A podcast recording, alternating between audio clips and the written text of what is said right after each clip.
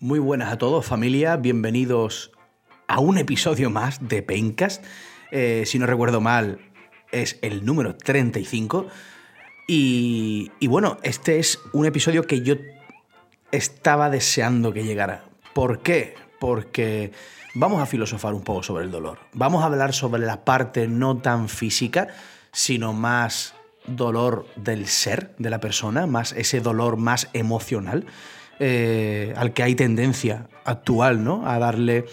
Eh, al que tiene ¿no? más, sentido y significado en el dolor crónico persistente, que es el que vemos nosotros. Y hoy lo hacemos con, un personaje que a mí me parece fabuloso eh, y súper adecuado para, para, esto. ¿no? Mm, vamos a hablar sobre dolor, lógicamente, sobre experiencias duras, comprometidas y que dejan huella y marca. Vamos a hablar de sus aprendizajes, vamos a hablar de su comportamiento, sus conductas, vamos a hablar sobre la culpa, vamos a hablar sobre la responsabilidad, sobre la educación, creencias, conceptos judeocristianos en nuestra sociedad para entender lo que es el dolor, vamos a hablar del significado y el sentido, ¿no? Y qué ocurre cuando eso se pierde, ¿no? ¿Dónde, dónde acaba la persona, ¿no? O qué acaba siendo la persona. Hablaremos de autoconcepto, hablaremos de bondad, hablaremos de valores y, y, bueno, es que no puedo decir más porque hablamos de todo. Soltamos eh, entre los tres grandes perlas en microdosis una, frase que me ha encantado ¿no? del entrevistado ha sido la de eh, actualmente nos estamos yendo siempre hacia lo macro, pero estamos olvidando lo micro y lo micro cuando se habla del ser, cuando se habla de la propia persona y cuando se habla sobre todo de hablar con uno mismo y comprenderse ¿no? y sacar las sombras ¿no? que tenemos cada uno, lo micro es importante, porque no hay una sociedad sin unas bases de un buen individuo. Al final, una sociedad se rige por la suma de diferentes individuos. Y si un individuo no habla consigo mismo y no queda en paz, es muy complicado que esta sociedad avance. Eh, con todos vosotros, Joan Gallardo.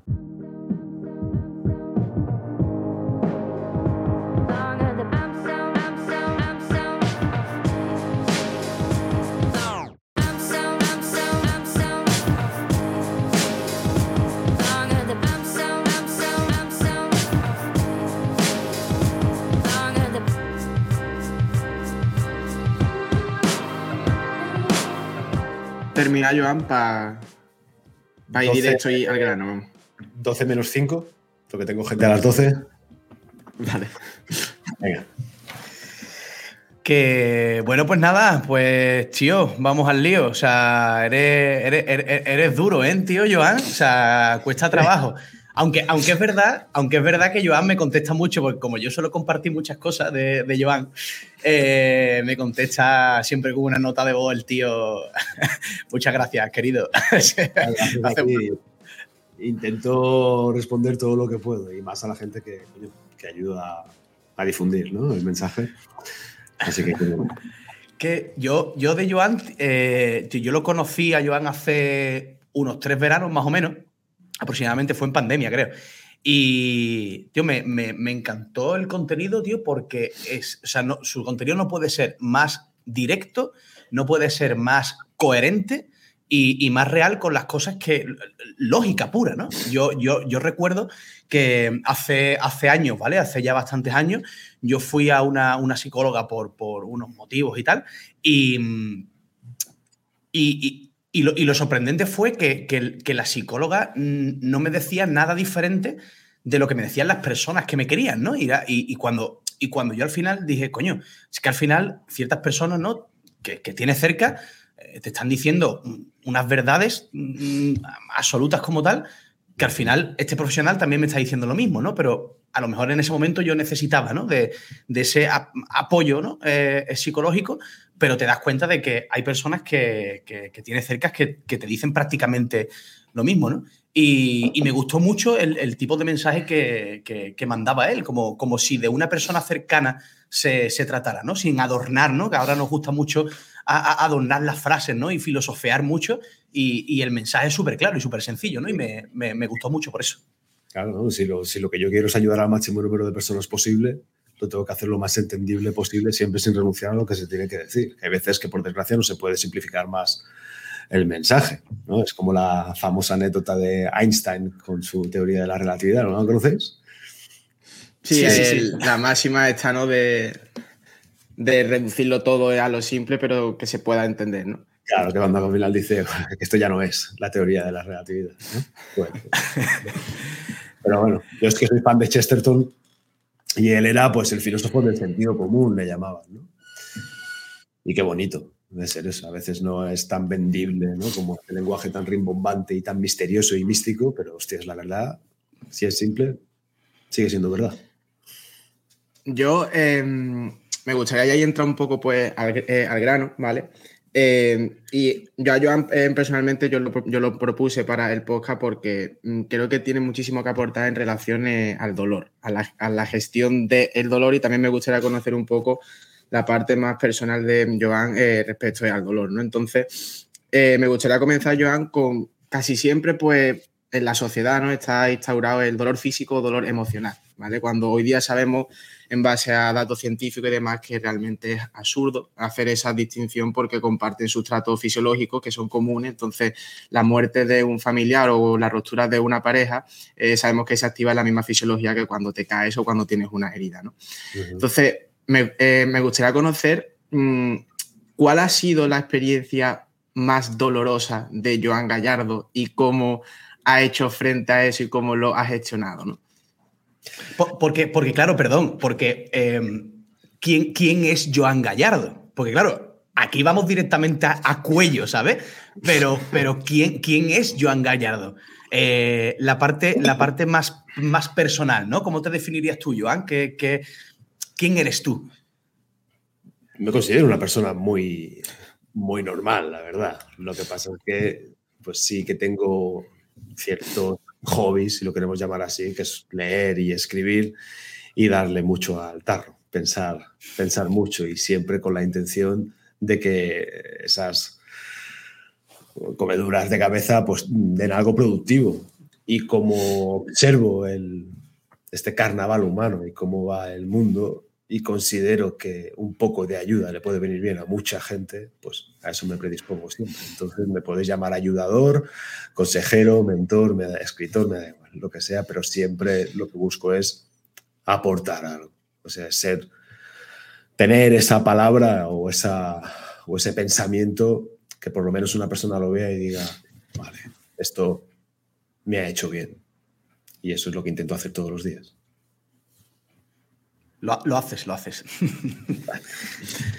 y con respecto a la pregunta, bueno, pues eh, yo siempre lo digo, he tenido la suerte de vivir un montón de cosas bastante peliagudas en, mi vida y, como yo digo siempre, yo le he visto los cuernos y el rabo, el rabo de atrás, al diablo en muchas, en muchas ocasiones, tan, tantas veces así que al final lo desmitifiqué ¿no? y, le, y, le, perdí un poquito el, miedo, siguiendo sin el miedo al, al, dolor. Al final es pues, algo que la vida, por muy bien que te vaya, no te vas a librar nunca de por lo menos de un par de episodios bastante, bastante peliagudos y bastante jodidos en la vida, ¿no? donde el dolor va a ser el, el clima que va a rodear esa, esa situación. Seguramente el más doloroso de todos fue cuando me separé de mi, de mi segunda mujer y por lo tanto me tuve que separar, entre comillas, de, mi hijo. Pasar de verlo todos los días a verlo pues bastante, bastante menos. Eso fue el dolor espiritual, pero también físico, porque notaba un dolor en el corazón, que eso que decía, ¿no? no, noto que se me ha roto el corazón, pero yo lo, yo lo noté en su momento y eso fue lo más doloroso que me ha sucedido, creo que en mi vida. ¿no? Yo en ninguna otra situación yo me he puesto a llorar sin más. Estar tan tranquilo en una butaca leyendo o en un sofá mirando la tele y de repente romper a llorar, romper a llorar muchísimo de pura, de pura añoranza. Y eso que hay dramas mucho mayores. ¿eh? Y también otro de los episodios más, tristes y más dolorosos de mi vida fue cuando falleció el hermano pequeño de uno de mis mejores amigos en un accidente de tráfico con 18, 19 años.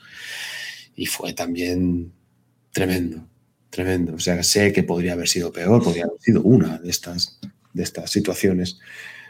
Pero de entre todas las que viví, a mí que me encanta ser padre y si por mí fuese estaría 24 horas al día con mis hijos, de repente ver que no vas a poder estar ya nunca más todos los días con tu hijo fue, fue tremendo, fue muy duro.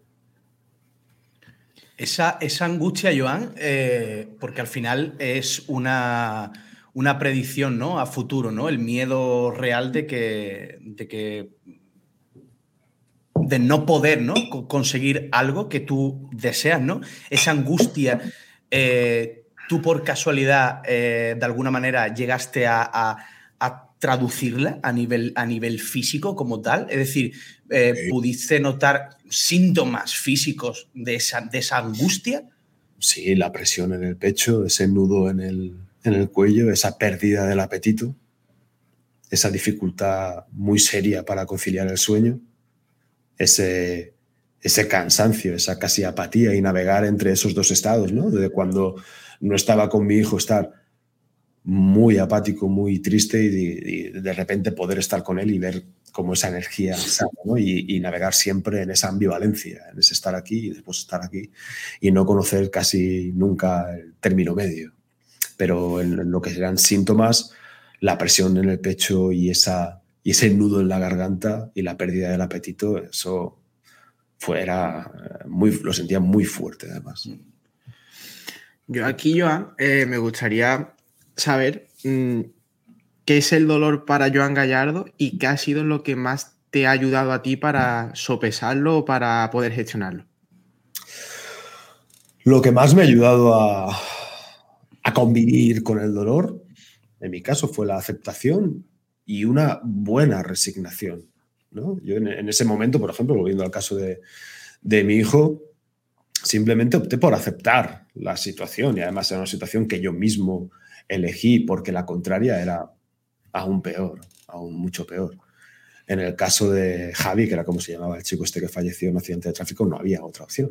Era una desgracia que sucedió y punto.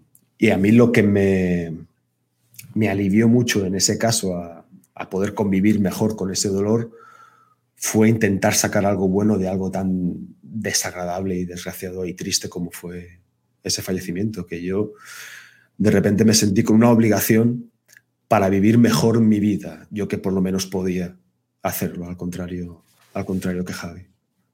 Y, y recuerdo también descubrir la belleza que podía haber en el dolor, que en el caso de, la muerte de Javi se, hizo muy, muy presente el día del funeral, por ejemplo, cuando yo me pude reunir con su familia y todos lloramos y nos abrazamos muchísimo y, veías también ese, ese amor bonito que se da en situaciones difíciles y, y, extremas. Y entendí pues que tampoco le veía mucho sentido a eso de huir del dolor y opté por no hacerlo nunca más, rechazar el dolor, sino abrazarlo y ver qué, qué hay ahí y qué se puede sacar de él, porque yo interpreté que era la única forma de poder llegar a trascenderlo. Sí, eh, nosotros, por ejemplo, con, con, nuestro, con nuestro paciente vamos mucho a, a, esa conclusión, ¿no? Es decir, hay veces que la vida te pone una tesitura donde mm, no tienes más remedio, ¿no? Que, que, que, aceptar, ¿no? Y, que tener en cuenta que el dolor está ahí, ¿no? Y que tiene que estar, ¿no? Que a veces es necesario que esté para, para generar ciertos cambios a futuro, ¿no? Lo que pasa es que lo que sucede con el dolor hoy en día eh, es que la sociedad te está llevando ¿no? hacia, hacia un punto donde no queremos tener dolor, ¿no? Donde tener dolor es, es malo, ¿por qué? Porque nos, nos priva, ¿no? O nos para de eh, toda la cantidad de cosas que tenemos que, tenemos que hacer, ¿no? Entonces eso, quiera o no, eh, influye ¿no? directamente en la sociedad, pero nosotros insistimos mucho ¿no? de que hay veces que el dolor está porque, porque es necesario que esté, ¿no? porque al final es un, un punto y aparte ¿no? en, el, en el desarrollo ¿no? personal. Y, esto es importante que se, que se sea consciente y que se vea, ¿no?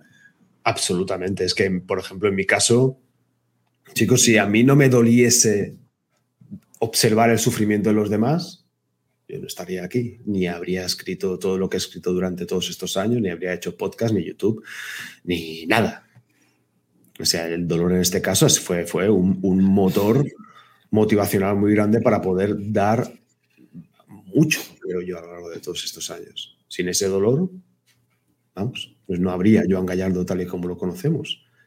O sea, hay cosas que te tienen que doler para poder sacar también cosas muy buenas, muy buenas de ti. Y el arte es una, es una representación muy buena de esto. O sea, observas las cosas feas del mundo, ¿no? Y, te duelen y te revelas intentando traer algo bueno, algo mejor que contrarreste eso. Por ejemplo, es que el mismísimo Beethoven, de desamor en desamor, hizo casi, todo su trabajo musical, por ejemplo. O sea, de algo que, que le dolía, era capaz de sacar cosas increíbles. Y, y una, una, pregunta que sí me gustaría saber tu, opinión. Eh, ¿siempre, es necesario sacar algo del dolor? O aprender, ¿no?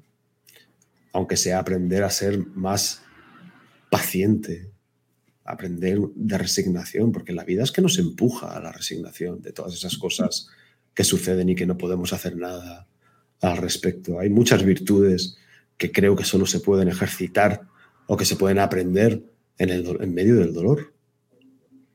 ¿Y no cree Joan que hay dolores que simplemente dañan y que no enseñan nada? Por ejemplo. Por ejemplo, la muerte de un hijo. Mira. Algo que es que yo considero, y mira que yo no soy padre, pero yo me pongo en la tesitura de mi sobrino Pepe, por ejemplo, que por lo que sea un accidente, y me pongo en el papel también de Paco y creo que es algo totalmente antinatural que creo que debería de ser contrario, ¿no? Es como que tu hijo te vea morir y, no al revés, ¿no? Lo es, lo es. Y de hecho es uno de los pocos miedos que yo tengo en, en la vida. Y a mí miedos normales no me quedan, los he vivido todos, pero miedos antinaturales, como llamo yo, que es que se muera antes un hijo que tú o que de repente estalle una guerra, que es algo que puede pasar, pero que no es probable, ¿vale? Pues ese tipo de miedos, pues claro que aún, que aún los tengo, pero los otros no. Mira, en este caso que hablábamos de, de Javi, yo, yo hacía muchos años de esto, pero durante los años siguientes estuve muy cerca de su familia. Iba a visitarlos con frecuencia y hablaba con ellos. Y claro, tú veías esa, ese dolor brutal que sentían ellos. A mí me dolía, pues imagínate a ellos un millón de veces más. ¿no?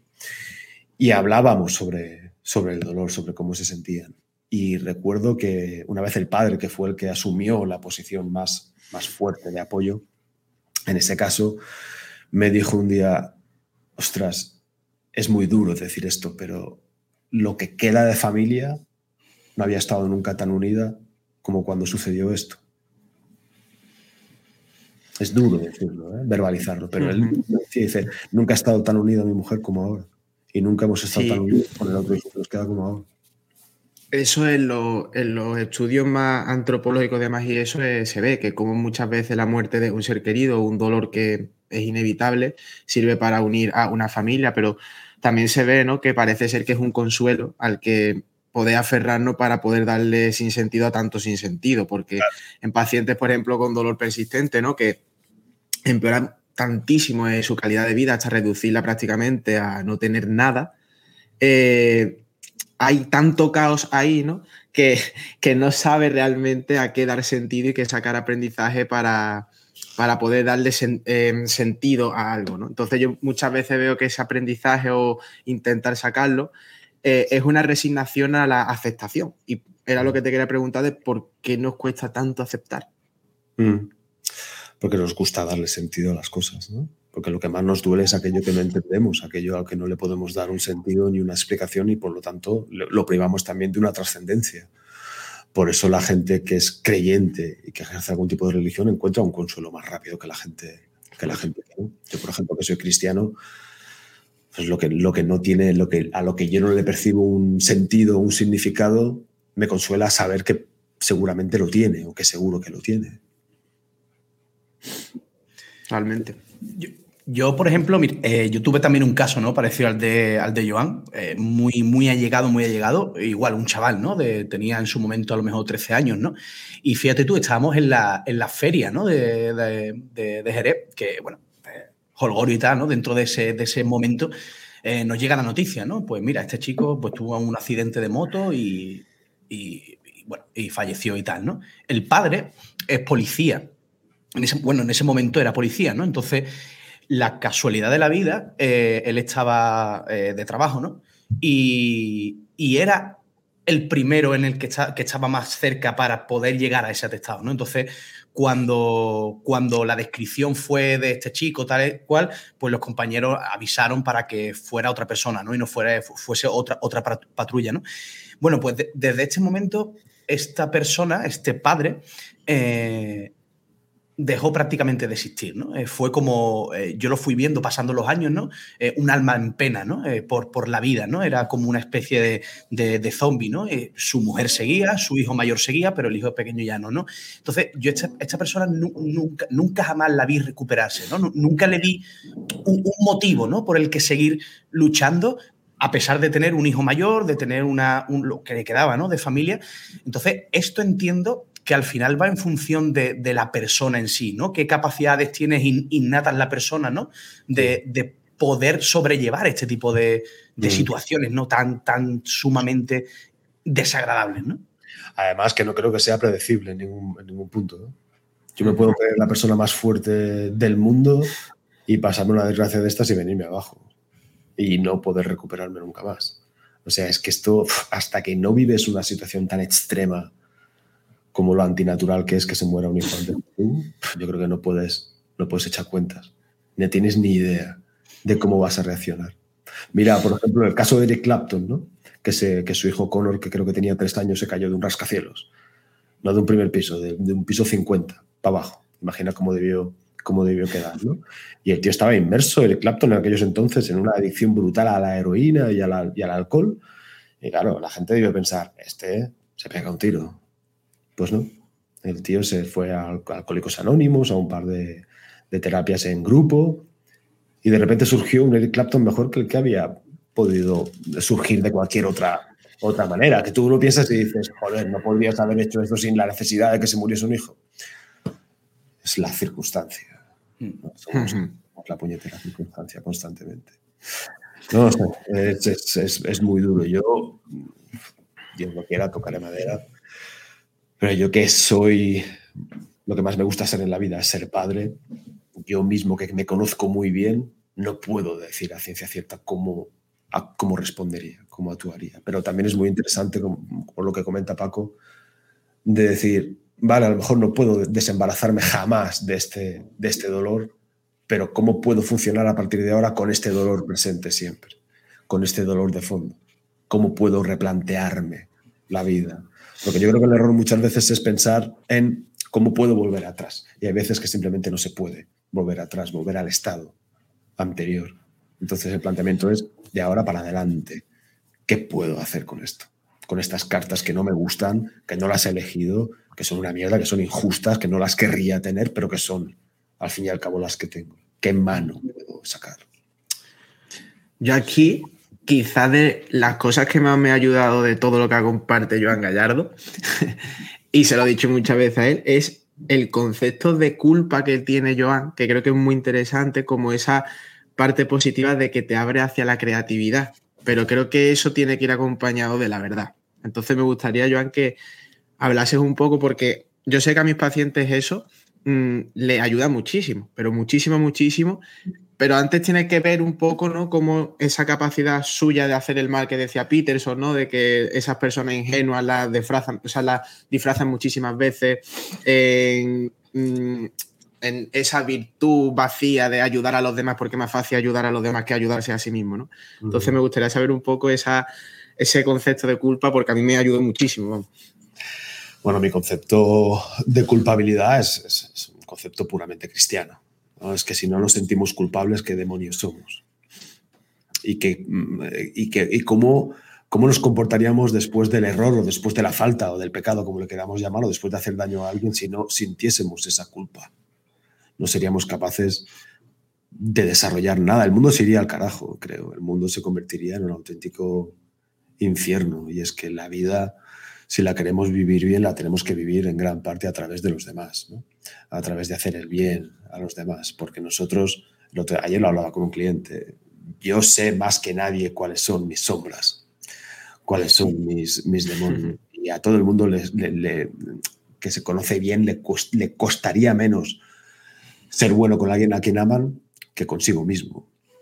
Por lo tanto, para sacar lo mejor de nosotros mismos tenemos que vivir nuestra vida a través de los demás. Si no sintiésemos esa culpa, ¿cómo, qué, qué, pasaría con las relaciones que tenemos con los demás? Irían a pique. Y es en esa culpabilidad, en esa asunción, en ese reconocimiento de lo que hemos hecho mal, donde se nos abren oportunidades a través de la, de la creatividad para ser mejores, para no solo tapar el, fallo o, enmendarlo, sino para dar más de lo que hemos quitado, para hacer más bien aún que el mal que hemos provocado antes.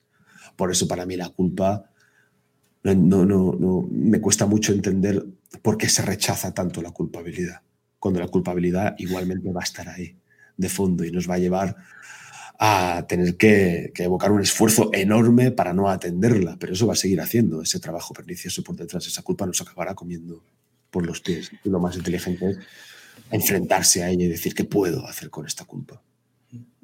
Pero siempre, como dice Álvaro, desde la verdad, y es que el ser humano sigue teniendo una, una finura muy concreta, una, sintonía muy concreta con la verdad. Sabemos perfectamente cuándo algo es cierto y cuándo, y cuándo no lo es. Yo creo que es así. Y, todo lo que se construye que no está por encima de los cimientos de la verdad, acaba cayendo como un castillo de naipes. Yo creo que al final huimos de, ser realistas, ¿no? Huimos de esa realidad. Al final, eh, yo creo que cualquier sentimiento negativo eh, nos echa mucho hacia atrás, ¿no? porque todo, ya te digo, todo lo que queremos es positividad, eh, todo que nos salga bien en la vida y, no soportamos ¿no? ese sentimiento negativo y la culpa al final lo que te genera es remordimiento. ¿no? Entonces, eso es un sentimiento negativo que, la gente lo, quita de su lado ¿no? y, mm. y, es muy necesario. ¿no? Ya, por ejemplo, eh, pero claro, para eso es lo que tú dices, ¿no, Joan? Que se necesita un esfuerzo importante por, por hablarse a sí mismo, ¿no? Por dejar que esa sombra, ¿no? Aparezca y comentar con ella y hablar de, la realidad, ¿no? Y, de la verdad, ¿no? Eh, Emilio Duro lo, dice mucho, ¿no? Dice que ser realista es lo más importante, ¿no? Si tú llevas 35 años eh, sin pillar, eh, coño, ser realista, es que a lo mejor eres muy feo, ¿no?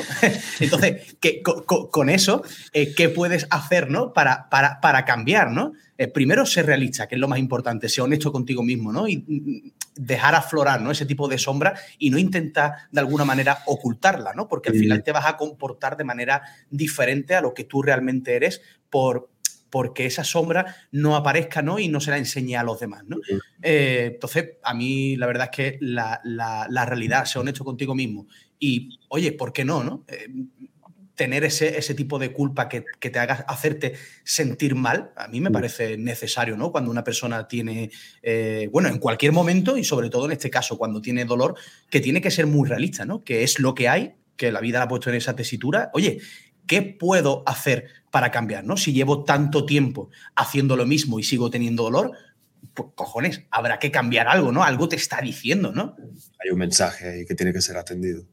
Pero el otro día miraba, estaba haciendo así scroll infinito ¿no? por, por redes sociales y me apareció un vídeo del típico chico que va a la calle y le pregunta la misma cosa a muchas personas diferentes. ¿no? Y el chico preguntaba a la gente que cuál era eh, su principal miedo. Y la gente decía, mirar dentro de mí, quedarme a solas con mis pensamientos. Y claro, hay miedo porque sabemos que hay dolor detrás. Claro es que mirar dentro, si hace mucho tiempo que no miras dentro, pues seguramente te vas a llevar un, par de, revolcones fuertes. Pero es que, ¿cuál es la consecuencia de no hacerlo? Es mucho más dolor. Hablabas del remordimiento.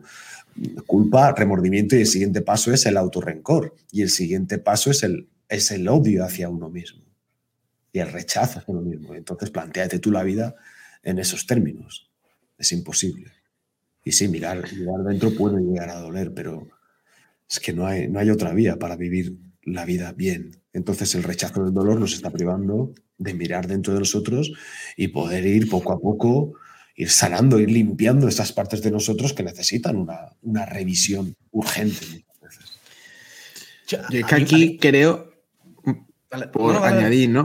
que mm, existe una línea muy delgada ¿no? que separa lo que son problemas sociales, injusticias sociales que no podemos hacer mucho porque son problemas que el propio sistema genera, ¿no? Y también esa disonancia cognitiva del ser humano de no querer hacerse responsable de la consecuencia de sus actos. Por ejemplo, de tomar una acción y evidentemente estás descartando otra acción y decir, es que, pero es que coño, no haber cogido esa opción está excluyendo otra y eso tiene unas consecuencias. Y el anteponer siempre constantemente el corto plazo y no, ya no te estoy diciendo el largo plazo de meses vista y nada, sino de, coño, el mañana y la semana siguiente. Exacto. Que es que seguramente estarás aquí la semana siguiente, salvo que te...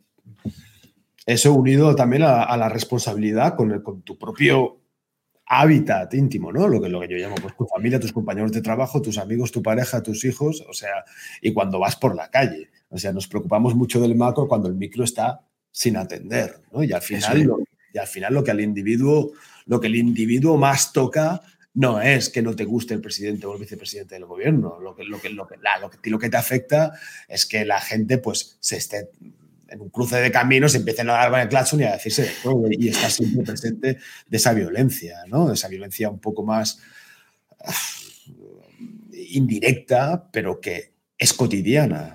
O ir a comprar y que no te miren a la cara cuando te cobran. O tú no hacerlo, tú no dar los buenos días, no dar las gracias, no, no, desear un buen día. Este tipo de, cosas son las que, las que donde tenemos la, responsabilidad de actuar. Y lo Al final no deja de ser un, eh, reflejo de cómo está esa persona por, em, consigo misma. y, de la, y, de la, relación que, que, tiene. Pero si nos hiciésemos cargo de eso, todos, y cada uno, como decía Krishnamurti, ¿no? el problema del mundo es el problema del individuo. Si el individuo soluciona el problema, el mundo verá solucionado el problema. Y es que realmente se podría vivir mejor, casi, casi, no olvidándose de lo macro, pero sí diciendo, bueno, voy a, encargarme primero de mi casa, y luego de la escalera, y luego del bloque, y luego de mi puesto de trabajo, y luego intentaré ser pues una persona que aporte realmente a, la gente, que trate bien a los demás. Que, que, también me, autoimponga yo mis propios límites y los límites que les impondré a los demás para por lo menos para donde yo pase haya más orden que caos. Y si todo el mundo hiciese eso, pues viviríamos en un mundo mejor. Eso es, mm. para mí es más que, más que evidente. La gran, la gran, famosa frase ¿no? de clean your room, ¿no? Es, eso es, así, ¿no? Eh, ¿no? podemos cambiar una sociedad si no se cambia eh, desde el individuo, ¿no? Totalmente. Al final, ¿qué es la sociedad? Es la suma de individuo tras individuo tras individuo. Pero seguimos, seguimos eludiendo la responsabilidad, entregándosela a otro o a otro ente. Y nos, y nos vemos, nos damos un derecho a actuar de, una forma que para mí es irresponsable para con la sociedad. A, mí eso lo que, me, lo que me ayudó muchísimo a entenderlo fue cuando, no sé si es la regla 2 o la regla 3 de Jordan Peterson, cuando pone lo del caso del perro, ¿no? De tú vas al médico y te dice que eh, tienes un problema X de salud y necesitas tomarte eh, X medicación. Y un tercio ni siquiera se la toma, otro tercio eh, interrumpe el tratamiento, va a la farmacia, se lo toma un par de veces y nada. Y después otro sí lo cumple, ¿no? Sin embargo, cuando le pasa algo a tu perro, tú vas al veterinario, lo llevas y le obligas a meterle la pastilla, pero vamos, como sea y el tiempo que te han dicho, porque es más fácil ayudar a los demás que a ti mismo. Entonces, claro, es más fácil decir que el problema está en un montón de cosas de la, de la sociedad que es cierto que están mal, pero es que, claro, eso está mal porque las relaciones entre los, individuos, esas, esas, relaciones son las que hay que cambiar. Y eso pasa también por mirarse eh, a, sí mismo, pero claro, como pensamos que la sociedad es el perrito, pues... Y aquí volvemos al tema de la culpa. O sea, proyectamos fuera porque, Exactamente. No, porque no queremos sentir culpa, aunque sea a través de la culpa donde realmente podemos empezar a solucionar las cosas. Pero es que de nuevo no queremos sentir esa culpa porque sabemos que viene asociada al dolor y nos repele tanto cualquier sentimiento adverso que estamos dispuestos a hacer lo que sea para no atenderlo, como estar entretenidos al 100% y que la vida nos pase más que rápido o ver cómo nuestras relaciones personales caen una tras otra y simplemente en lugar de, preguntarnos por qué ha pasado esto, pues le echamos la culpa al otro o ponemos a otra persona en su lugar y seguimos así, así, así. Yo, yo he tenido clientes chicos que a los 35 han tenido 9 o 10 trabajos diferentes. Digo, hostias, ¿qué ha pasado aquí? ¿Cómo es que no te asientas en, ninguno? ¿Es cosa tuya? No, no, es que lo que decía un poco lo de Duro, ¿no? Dices que me ha tocado mucha mala suerte con, los jefes. Todos mis jefes eran los capullos. ¿Diez? ¿Diez? Claro. Estás. Voy por la sexta novia. ¿Qué ha pasado? No, mala suerte. ¿Seis? Aquí hay algo que no está siendo atendido. Y es, y es, y es realmente ahí. Y es, y es duro, ¿eh? O sea, yo en las épocas más fastidiadas de mi vida, el sentarte un momento y decir, vamos a ver, ¿qué parte de culpa tengo yo en esto? Porque creo que es donde yo puedo actuar. Porque si todo es culpa de los demás, yo soy una víctima. Y una víctima, por definición, no tiene que cambiar nada de su forma de ser porque no ha hecho nada malo. Entonces simplemente tiene que continuar siendo como es. Ahora, si en realidad no eres una víctima y sigues haciendo lo que has hecho siempre y viviendo como has vivido siempre, vas a tener la misma mierda de siempre si no te ha ido bien la cosa antes. Yo en esos momentos, ¿cuál es mi parte, mi parcela de responsabilidad? ¿Qué he hecho mal? Y siempre había cosas. Siempre. Siempre. Al principio duele, pero luego yo me alegraba porque pensaba, coño, tengo margen.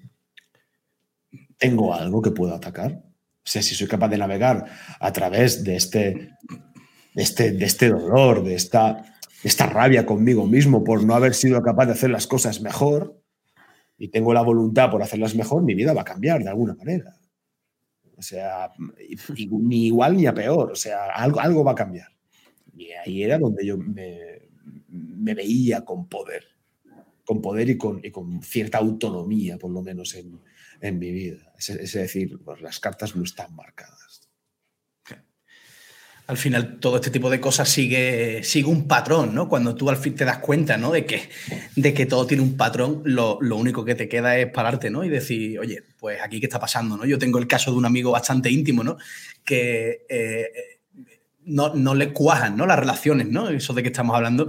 Y, coño, tres, cuatro que ha tenido, ¿no? Eh, distintas, ¿no? Sí que se conozcan, ¿no? Eh, oye, todas le han puesto los cuernos, dice tú Vale, o sea, tío, no, no eches la culpa fuera. Si todo esto al final tiene un patrón lógico, tú, tú tendrás algo que ver, ¿no? O sea, mm, mm, el comportamiento que tiene una persona frente a este tipo de situaciones, ya sea dolor o ya sean cosas de, la vida como tal, eh, que también implica dolor, mm, algo, algo, algo de ti estará ocurriendo, ¿no? Para que personas que no tienen nada que ver unas con otras eh, se comporten iguales, ¿no? Totalmente. Entonces, eso es importante para que, para que tú lo, para que se analice, ¿no? Una vez es mala suerte, cuatro es un patrón. Punto. Y más en casos tan, tan exagerados como, como este que, me cuentas. Pero es que vamos a lo mismo. Si yo proyecto, o sea, el verdugo estará fuera, no seré yo.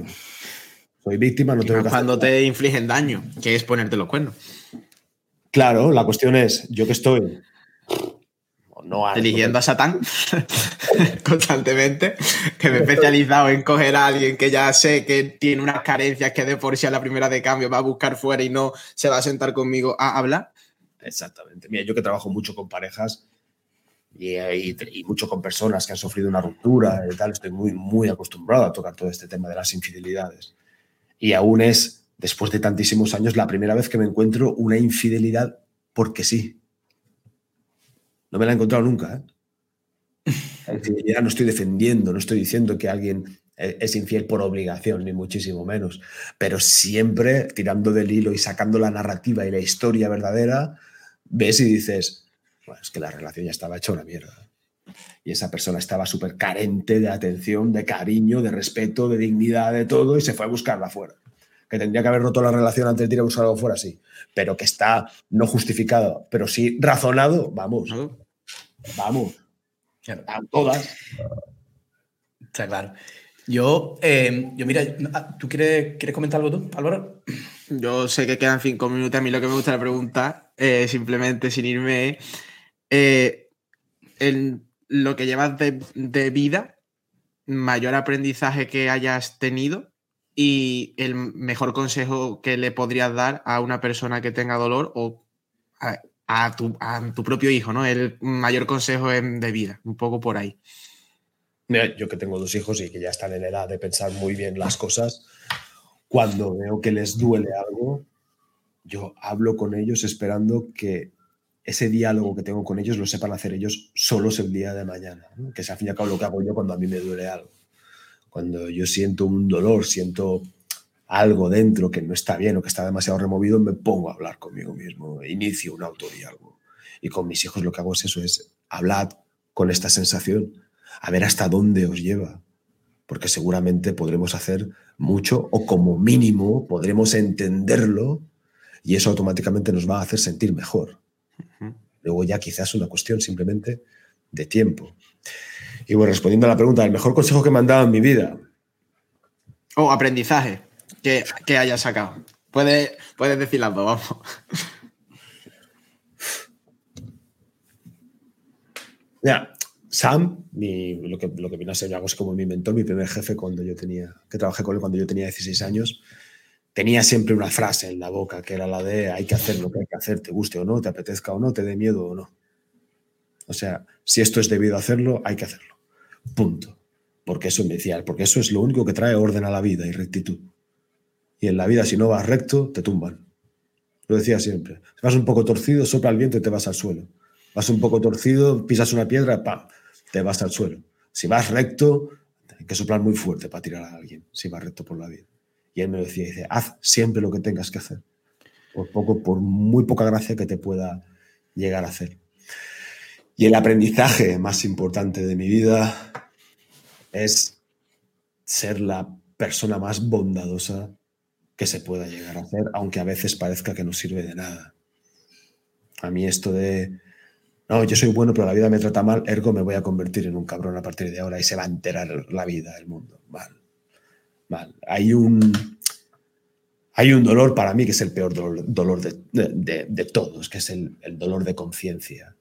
El, irte a la cama, tener la oreja pegada a la almohada y de repente em, empezar a, sentir esa autotortura de tu conciencia que te da buena cuenta de las cosas que no estás haciendo que lo estás haciendo bien. Y esto se nota mucho cuando haces daño a alguien innecesariamente. Yo recuerdo un, episodio que tuve muchísimos años encima y es algo que hice de crío. Que dirás, coño, de niños, los niños a veces, a veces son un poco, un poco cabrones, ¿no? Y, yo tuve un episodio que me llevé, pero casi hasta la adultez. Y lo hice yo, debía tener, yo recuerdo que la profesora que tenía, y supongo que, tenía, debería tener yo, o seis o siete años, no tenía más. Y no lo, no lo solventé hasta que tuve 20, 21 años, un día que dije, me tengo que deshacer de esta mierda ya porque es que me lo voy a llevar hasta los 80, si llego. Y era una chiquilla, me acuerdo que se llamaba Carmen, de clase, que era la típica chiquilla así un poquito paradita, ¿no? Que no hablaba con nadie, pero no, tenía ningún problema ella, pero no hablaba con nadie, muy tímida, muy, muy suya, pero a mí me daba rabia. No sé por qué, pero me daba rabia, no me caía bien. No me caía bien, punto. Y recuerdo que vino un día, se me, se me, se me hace un nudo la garganta solo de pensarlo, ¿eh? vino un día con una mochila nueva a clase, una mochila que era algo así como una casita, ¿vale? Era, como una casa de muñecas y era así semirrígida y tal. Y yo la vi ella iba tan contenta con su mochila que a mí, pues como me caía mal, me dio por saco que llevase esa mochila. Pasé por al lado y como quien no quiere la cosa disimulando, le di una patada a la mochila. Y me la cargué. Le hice un agujero. La profesora me vio, me cogió de la muñeca y me dijo, ¿qué has hecho? ¿Qué has hecho? Y yo, a mi puta bola, ¿no? Hasta que me giré y la vi a ella, a la chiquilla. La chica ni me gritó, ni me insultó, ni nada. Solo se sentó y se puso a llorar, abrazada así a la mochila. ¿Cuántas noches pensé en eso, tío? En ese acto vil porque sí, sin justificación ninguna solía pensar que coño tengo en el corazón mal para haber hecho algo así a alguien tan inocente que estaba haciendo algo que era para esa persona, para ella, era el, día del año, ¿no? El del estreno de su mochila. Y yo, cuánto trabajo tuve que hacer para poder perdonarme una cosa así, que a la apariencia es, coño, no robaste a nadie, ¿no? Pero ni le pegaste a nadie, pero para mí fue ese, ese acto es que el trasfondo es quizás descubrir tu primer momento de, conciencia de poder hacer el daño, el mal, así porque sí, por capacidad innata y de decir, ostras, quizás tengo que tener esas habilidades de autocontrol para. Porque lo mismo se me cruza un cable y cuando no sepa yo dónde están mis límites, que eso es algo también que yo defiendo mucho, que para mí no hay nada más peligroso que una persona débil totalmente que no sabe dónde están sus límites y en una situación así, de buena primera, te saca un cuchillo te saca y dice, ¿qué he hecho? Es que no sabe dónde están los, eh, límites y reflexionar en eso te dice, es lo que llevo ahí dentro. ¿eh? Es, duro, luego, luego, enfréntalo, luego trata con eso, en soledad, en silencio, discute contigo mismo eso e intenta tú buscarle una, una excusa. sabes que no es este. A mí me reconfortó muchísimo tiempo después leer a San Agustín en su biografía, por decirlo así, cuando él hablaba con una desesperación y con una angustia muy fuerte de la vez que robó, creo que eran peras, que pasaba por un camino y robó tres peras. Y él dice, las robé, pero no tenía hambre, no las robé para comerlas, las robé por el puro hecho de robar, de coger algo que no era mío y dices, joder, son tres peras, tranquilo, estás intenso. No, no, no, no, no, pero es que el significado, el sentido de eso es, eso es. profundísimo, es muy potente.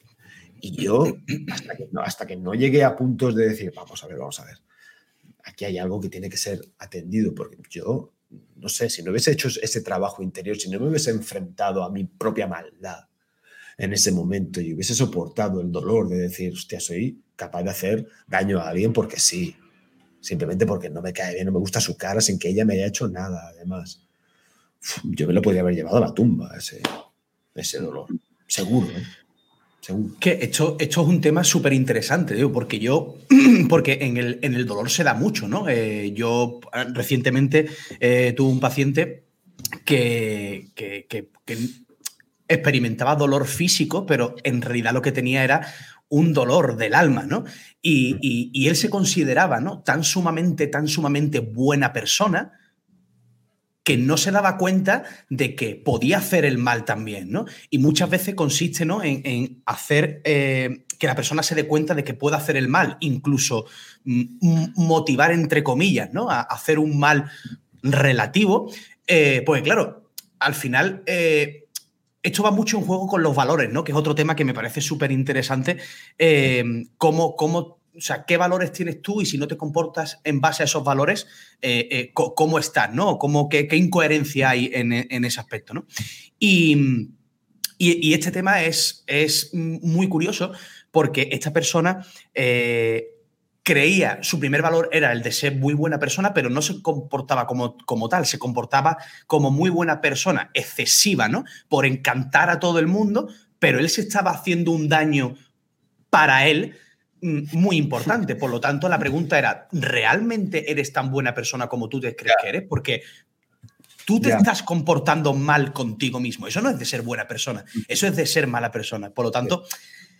Es que, claro, es que tenemos tan poco tiempo, macho, que es que esto es. Eh, Vamos bien. Mira, eh, ahí eh, habría que preguntarse qué intencionalidad hay detrás de ese. de agradar o de tratar bien a las otras personas, porque muchas veces se usan para paliar pues, la, mala relación que tenemos con nosotros mismos, ¿no? Para que no, se nos dé desde fuera lo que nosotros no nos sabemos dar, sabiendo que nosotros no, no, nos lo podemos dar todo, pero lo que nosotros sí que podemos darnos es obligado que nos lo demos nosotros antes de pedírselo a los demás, o por lo menos yo tengo esa regla. Mira, hablabas de los valores. Para mí los valores, y muy pocas veces se, se trata este asunto desde, este, desde esta perspectiva, para mí los, mis valores son mis primeros y más fundamentales límites que yo me auto, autoimpongo porque sé que son los que consiguen que yo viva bien la vida, ética y moralmente. Si me salgo de esos valores, me salgo de los límites autoimpuestos y mi vida entra en caos. Hablabas de lo que sería la bondad. Mira, una de las, de las cosas que a mí realmente me emocionan y me gustan muchísimo del cristianismo es cuando habla de que alguien que haga solo buenas acciones no tiene el cielo ganado. No entras por tu pie. Lo que hay en el corazón es lo que cuenta, porque realmente una mala persona puede cometer actos buenos. Le puede interesar, puede querer sacar X cosa. Al final es lo que hay en el corazón. Y hacer ese esfuerzo por limpiar tu propio corazón constantemente. Vamos, es que mira, hablábamos del dolor. El dolor que yo recordé durante más de una década con el episodio de esa chiquilla con su mochila, cuánto me alejó de volver a ser cruel con alguien. Muchísimo. Seguramente fue lo que me protegió de volver a actuar de esa forma. Y se tuvo que hacer. Se tuvo que hacer. Ese auto perdón realmente es como resucita. A mí de la Biblia quizás el pasaje que más me gusta de todos es justamente cuando va a morir en, en la cruz, que él mismo pierde la fe y le dice, joder, Dios, ¿qué he hecho para que en este momento me haya... O sea, y ves como ah. esa parte de duda, ¿no? Como esa está innato en el ser humano y se ha querido reflejar así en la historia. ¿Sabes cuál y a mí eso es como decir, ostras, mm, hasta con todas tus buenas intenciones, aunque intentes ser lo más bondadoso del mundo, tienes esa parte dentro de ti que en ese peor momento te puede decir, hostia. ¿Sabes cuál es mi lectura de esa, de esa parte de la Biblia, de esa escena? Que si Jesús tenía que entender el dolor del ser humano, tenía que entender lo más doloroso de todo, que era la pérdida de la fe y por lo tanto de la esperanza y de la falta de sentido. Y del ver que todo esto puede, pudiese ser absolutamente gratuito. O sea, si no se prometía a sí mismo ante la duda de la fe, no tenía ni idea de cuál era el dolor máximo que puede experimentar una persona. Que para mí es ese. ¿eh? El dolor máximo, que también es el miedo máximo, es el pensar que nada de esto tiene sentido.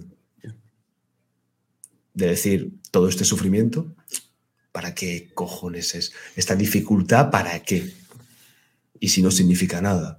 Por esto Albert Camus, que es uno de los filósofos que yo más respeto de, la historia incluso, ¿eh? por decir que se nos fue muy pronto, pero él decía, dejémonos de coñas, no lo decía así, esto lo digo yo, pero venía a decir esto, dejémonos de coñas, realmente aquí de lo único que hay que hablar es de si Dios existe o no existe. Y si no existe, la siguiente pregunta que nos tenemos que hacer es simplemente qué cojones hacemos con nuestra vida. Si nos pegamos un tiro o no. ¿Procreamos o, o, interrumpimos ya la cadena porque mm, ah. no tiene sentido, ¿no? ¿Para qué? ¿Para qué? Es que realmente, ¿qué es la moral si no? ¿Qué es un interés? ¿Un, subproducto del instinto de, de conservación? que es, es, que se, plantea una duda máxima. Por eso yo tengo una, amiga muy querida mía que dice que realmente los ateos al 100% no hay. No hay. Podrán haber agnósticos o, teístas o lo que tú quieras, pero ateos como tal, hacer que vivan como ateos, no hay. Es un tema para otra, para otra discusión, pero realmente... Es que al final se acaban rigiendo por valores judeocristianos que están inmersos en la propia cultura. Claro, que además que están presentes en todas las culturas, aunque no sepan nada del judeocristianismo. ¿eh? O sea, aquí René Girard, con el antropólogo, para mí el mejor antropólogo de la historia, hizo ese trabajo y descubrió que había seis valores que se respetaban en todas las culturas, aunque no se hubiesen tocado jamás, incluso en aquellas que están absolutamente aisladas. Es cuando empezamos, por eso es tan importante y se pasa mucho por alto todo el asunto del sentido, del significado de las cosas. Ante la ausencia de significado y de sentido nos sentimos absolutamente desamparados, desconcertados, desesperanzados. Al final la esperanza, la gente se confunde esperanza con optimismo y no es eso. La esperanza es saber y pensar que un día todo tendrá sentido, que un día podremos explicar esto que hoy no lo tiene, que hoy no lo vemos. Y eso es, la esperanza es el reconfort del sentido, de la explicación. Porque yo puedo estar viendo una situación injusta a mis ojos y sufrirla. Pero si mañana alguien me dice, no, no, no, de injusta nada, es por esto, por esto, por esto, yo a ella diré, oh, lo veo de una forma. O sea, eh, eh, estás describiendo justo ahora mismo eh, la experiencia que, que, nosotros desarrollamos con los pacientes que tienen dolor. Al final es esa exactamente, es devolverle el sentido y el significado de su dolor. Mm. Y, y, trabajar en ello. Al mm. final, al final es eso, es que no, hay más, no hay más. Es eso. Mira, y con esto ya me sabe fatal, yo me quedaría una hora más aquí. Estoy, estoy disfrutando muchísimo esta conversación, pero voy a contar. Hablábamos antes de, los dolores más grandes que yo he sufrido y, no hemos hablado de, dolores físicos puramente físicos. Y yo sí viví hace que cuatro años o cinco años un dolor físico en la espalda, me hice bastante, mucho daño en la espalda entrenando y estuve casi un año totalmente apartado de lo que era el entrenamiento, pero es que eso era lo de menos. Estuve casi medio año sin, poder andar tres calles. tres calles. Recuerdo una vez que me que intenté, me sentía mejor, fui muy valiente y dije, va, iré hasta la librería, que está a unas ocho calles. Me tuvieron que venir a buscar. No llegaba, no podía dormir, no podía estar mucho tiempo sentado, no podía estar mucho tiempo de pie, un dolor terrible. Yo en ese momento, de verdad pensaba, wow, bueno, la vida tal como la he conocido hasta ahora en cuanto a actividad física terminó. Terminó. Pero de verdad me, ponía muy cachondo pensar en las cosas que podían suceder después, en las cosas nuevas que podían llegar. Incluso yo fantaseaba ya con la idea, ¿no? Pensaba, ostras, pues ahora tendré un montón de tiempo para seguir jugando ajedrez, ¿no? A lo mejor me pongo a dar clases de ajedrez incluso. A lo mejor me hago un canal de YouTube sobre ajedrez, de cómo se empieza. Tendré más tiempo para leer no sé, me cambiará el cuerpo a lo mejor, o, vete tú a saber, ahora lo que sea, pero realmente veía, ese dolor para mí fue como la clausura de un, de un episodio y el inicio de otro, que por qué no podría llegar a ser incluso mejor, que para mí ya pensar simplemente en poder pasear una hora como una persona normal, ah, ya era un motivo de ilusión, de esperanza y de, y de, fe y de, y de, voluntad por el esfuerzo de seguir adelante a pesar de, todo ello y buscar la manera de llegar a, paliar ese dolor. La cosa es que al fin y al cabo, al, final, me fue más de volver a entrenar, incluso llegué a competir, pero ya lo había asumido, ya lo había asumido y me enfrentaba a una nueva vida que también me apetecía. Y vi ese episodio, en principio, en final, muy, muy, muy doloroso, pero también muy injusto a mis ojos, de una forma ya desde el agradecimiento, de decir, wow, vete a saber lo que sale de aquí. Puede ser tan bueno o más que lo que he vivido hasta aquí. Eso, es muy interesante lo que dice Joan, porque la mayoría de las personas que, con las que nosotros trabajamos, eh, uno de los problemas que tienen ¿no? es que llegan a ese episodio, ¿no? ese momento de dolor, y eh, a partir de ahí no hay otras opciones. Es decir, yo necesito volver a hacer lo que hacía antes, porque yo era esta persona, me consideraba así, y ya, tengo que seguir así, ¿no? No, no, puedo cambiar, ¿no? Con vistas a, la sociedad no puedo cambiar, ¿no? Entonces no se plantean que haya otra opción. Esto muchas veces ocasiona el, dolor este que nosotros hablamos, ¿no? El dolor persistente, el dolor crónico eh, que de, la mayoría de, las personas, ¿no? Eh, aunque en tu caso, por ejemplo, al principio se hubiese cogido, se hubiese dicho, mira, Joan, pues aquí pasa esto, esto y esto, lo que hablamos, ¿no? Se le da un sentido, un significado y a lo mejor podrías haberte recuperado mucho antes, no lo sabemos, ¿vale? Pero tú, por ser tú a lo mejor, ¿no? Y por toda la experiencia que tienes, pudiste desarrollar ese pensamiento lateral y decir, oye, hay más, ¿no? La vida tiene más. Eh, la mayoría de las personas que nosotros no hacen esto, ¿no? Entonces, eh, eso es un problema de por qué también el dolor puede cronificarse en el tiempo, ¿no? Y porque hay tantas personas con dolor persistente que no entienden el por qué, ¿no? Pero siguen empeñados en seguir con su misma vida y con el mismo ser que era antes, ¿no?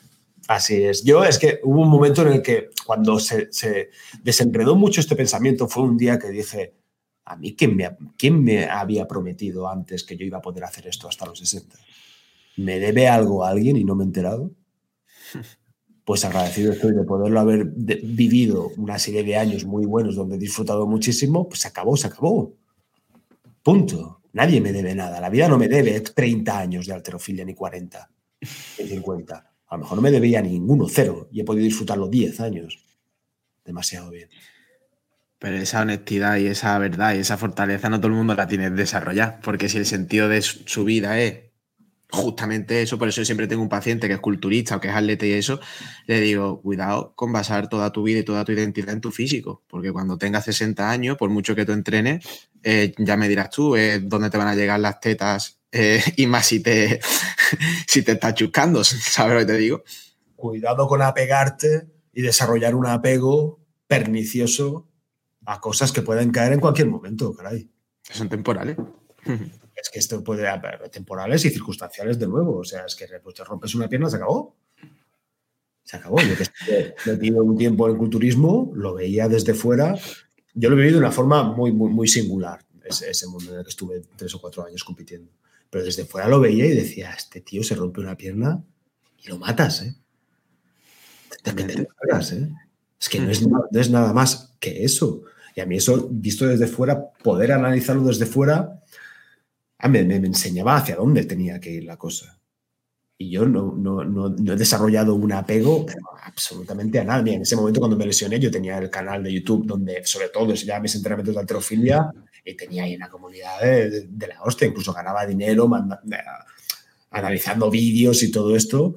Pues dije, pues, pues así como lo he abrazado y lo he disfrutado, pues también lo, debo poder soltarlo y cambiar ese sentimiento de injusticia por un sentimiento de agradecimiento. Es decir, pues lo he disfrutado mucho hasta aquí, pero hasta aquí acaba. Las cosas empiezan y acaban. Y eso también creo que viene de esa sensación de fondo de negación de la idea de, de la muerte, ¿no? de, de, del fin de esta existencia uh -huh. y de pensar que las cosas aquí son eternas y que las cosas van a durar siempre y que tenemos unos derechos que, que, que no están ahí, que no están ahí.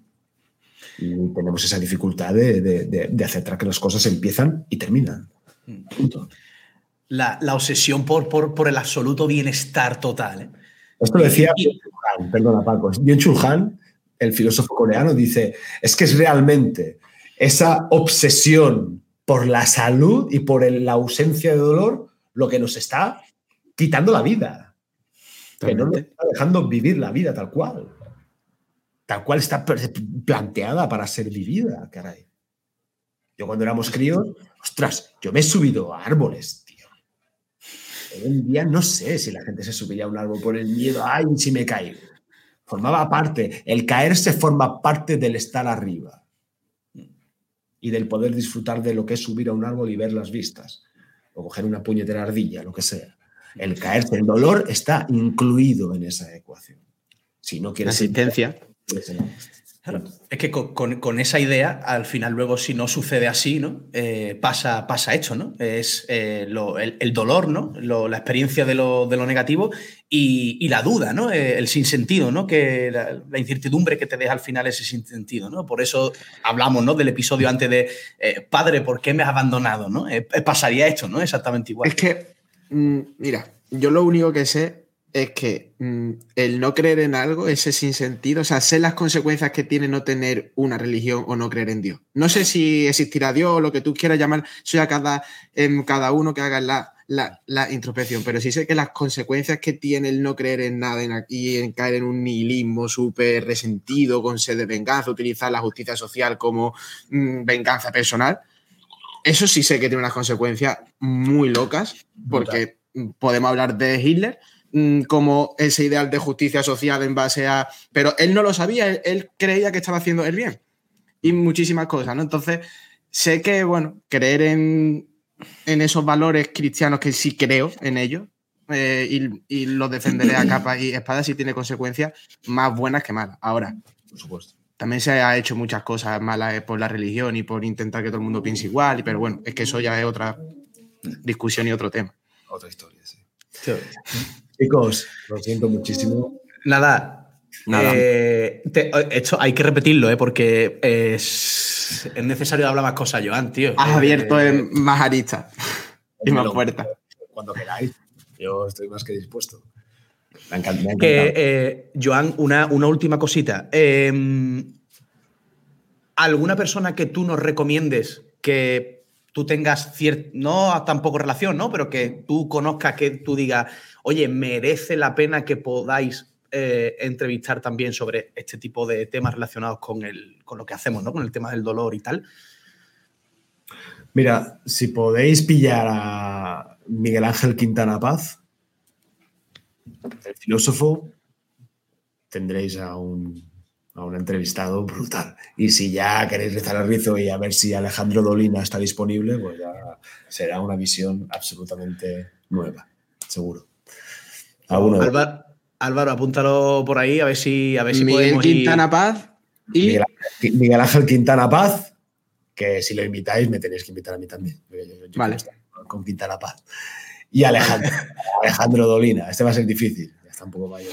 Pero Alejandro, Alejandro Dolina, ¿no? Dolina, Argentina. Vale. Quintana Paz vale. es y Dolina es Uh, Argentina. Vale. Entonces ahí, ahí, ahí, hace falta tres o cuatro horitas, ¿no? De, de episodio. y en ocho partes, sí. pues me lo apuntaré y le escribiré. Y te avisaré también. Y la segunda parte, Joan, cuando quiera, pues que tengamos sin límite de, de tiempo que abramos micro y ya está, pues hablamos sobre todas estas cosas. Perfecto. Encantado. será un placer. Un placer, Joan, muchas muchas gracias por estar este ratito con nosotros. La verdad que a mí me, me ha encantado. Me ha sabido poco, la verdad, tengo que decírtelo, pero eh, me, ha- me ha encantado. Yo creo que se han dado unas perlas, unas perlas súper súper buenas, ¿no? Porque al final, cuando Sí. se habla de dolor, no se hablan de este tipo de cosas, ¿no? Tan profundas y yo y considero que es que son necesarias, ¿no? Entonces, muchas gracias, Joan. A vosotros, ha sido un placer. De verdad, espero que aporte a vuestra parroquia.